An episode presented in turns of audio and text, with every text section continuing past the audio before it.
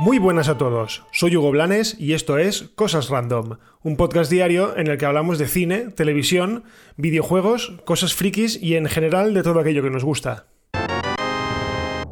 Bueno, empezamos con una noticia esperada y cantada.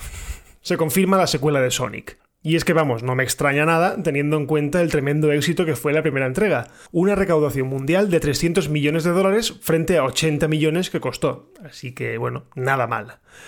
Y mira que nadie daba un duro por la película, ¿eh? y yo el primero, porque todavía recuerdo el primer tráiler cuando vimos aquel Sonic más raro que un perro verde, totalmente bizarro, o sea, es que no tenía nada en absoluto que ver con el personaje de los videojuegos, pero que bueno, eh, rectificaron y salió lo que salió.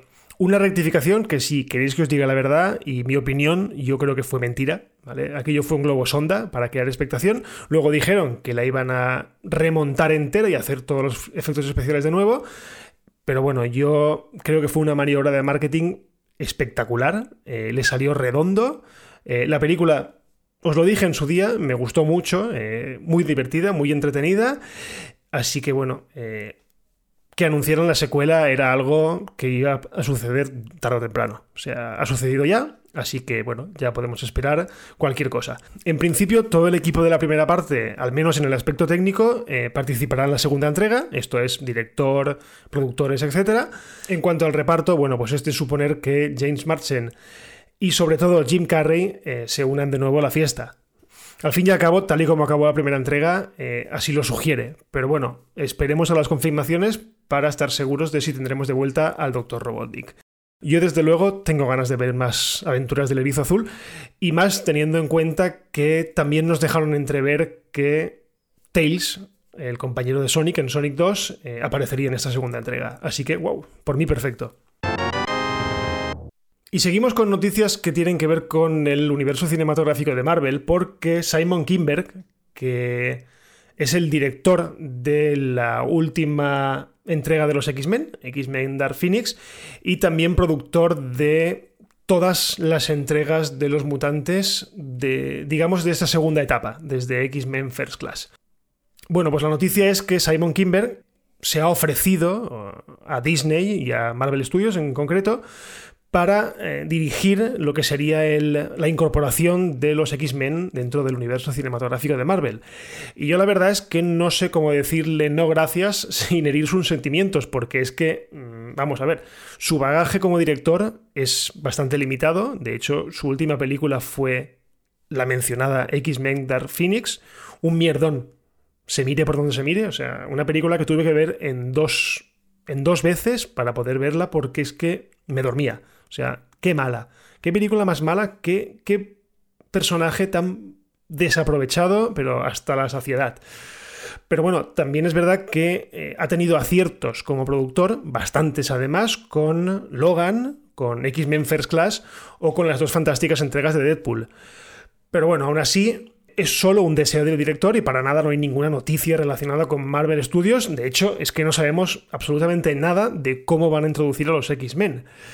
Yo espero y deseo sinceramente que no, que, eso no se haga realidad y que los X-Men eh, vayan por otros derroteros, porque yo creo que si una familia o un grupo de, superhéroes merecen un respiro y aire fresco, son los X-Men. Así que mm, no creo que fuese nada bueno eh, que estuviese al frente la persona responsable de mierdas como Apocalypse y como Dark Phoenix. Porque, vamos, no me molaría nada de nada porque ya os digo que no sería volver a cometer los mismos errores del pasado. Así que yo creo que Simon Kimber, pues dedícate a otra cosa y deja a Kevin Feige eh, hacer lo que mejor sabe hacer, que es hacer películas de Marvel. Y terminamos con uno de los personajes más molones del universo de Star Wars y que curiosamente jamás ha aparecido en ninguna película. Estoy hablando de Ezra Bridger, eh, que es el protagonista de la estupenda Star Wars Rebels, que si la queréis ver está en Disney Plus. Bueno, pues según el portal de noticias de Disney Insider, Lucasfilm y Disney estarían buscando a un actor de ascendencia latina o asiática de entre unos 30 y 40 años para interpretar al, bueno, no tan joven ya Jedi. Algo que también anuncian con rotundidad en este medio es que no es para aparecer en The Mandalorian, sino que será para una serie de acción real completamente nueva e independiente, y la cual, bueno, se encuentra en una fase muy muy temprana de producción y que por supuesto se estrenará en Disney Plus. La verdad es que me encanta la noticia porque todo lo que pueda salir de la maravillosa Rebels, pues es bueno. Y más teniendo en cuenta que la historia eh, está totalmente alejada de los Skywalkers, pese a que, bueno, en la serie sí que rozaban brevemente a la familia, pero bueno, eh, simplemente fueron cosas anecdóticas porque digamos eh, digamos que la historia principal se sostuvo sobre sí misma y además acabó de una manera muy abierta como para seguir, eh, como para seguir desarrollando al personaje. Ah, y por cierto, en el mismo medio también afirman que Disney estaría buscando a un actor para interpretar al gran almirante Thrawn, que para quien no lo conozca, eh, se trata de uno de los malos más chulos y más fascinantes del antiguo universo expandido, y que Disney se encargó de canonizar o de volver a la línea temporal actual a través de la propia Star Wars Rebels. Eh, de hecho, fue el malo de las últimas temporadas. Eso sí, en el caso de Thrawn no se ha especificado si es para aparecer en The Mandalorian, algo que tendría sentido, o si es para aparecer en la serie de la que os he hablado, eh, la de Esla Bridger, también como antagonista. Otra cosa que, bueno, tendría sentido por más o menos por la línea temporal en la que se sitúa. Así que sea como sea, bueno, me encanta la idea de ver al malvado almirante de color azul en una serie de acción real. Hasta ahora, bueno, solo, lo habíamos visto en dibujos, bueno, en animación 3D y en los cómics o las, o las novelas. Pero ya os digo, es un malo fascinante. O sea, es un estratega de primer nivel, es despiadado, es terrible. Además, su apariencia, ese color azul y esos ojos rojos, le dan un aspecto súper, súper tenebroso.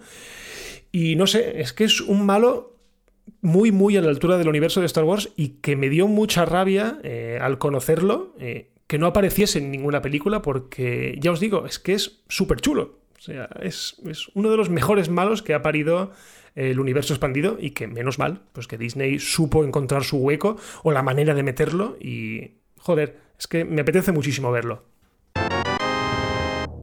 Bueno, y hasta aquí el episodio de hoy de Cosas Random. Recordad que todos los días, a partir de las 7 de la mañana, más o menos, eh, hora peninsular de España, tenéis un nuevo episodio disponible. Y lo de siempre, como estamos disponibles en todas las plataformas, eh, pues por favor, compartid. Si os gusta, compartid porque es lo que más ayuda a la difusión de este podcast y a que lleguemos a mucha más gente. Y bueno, si me queréis leer, estoy en Twitter, en arroba y si no pasa nada, pues nos escuchamos mañana. Adiós.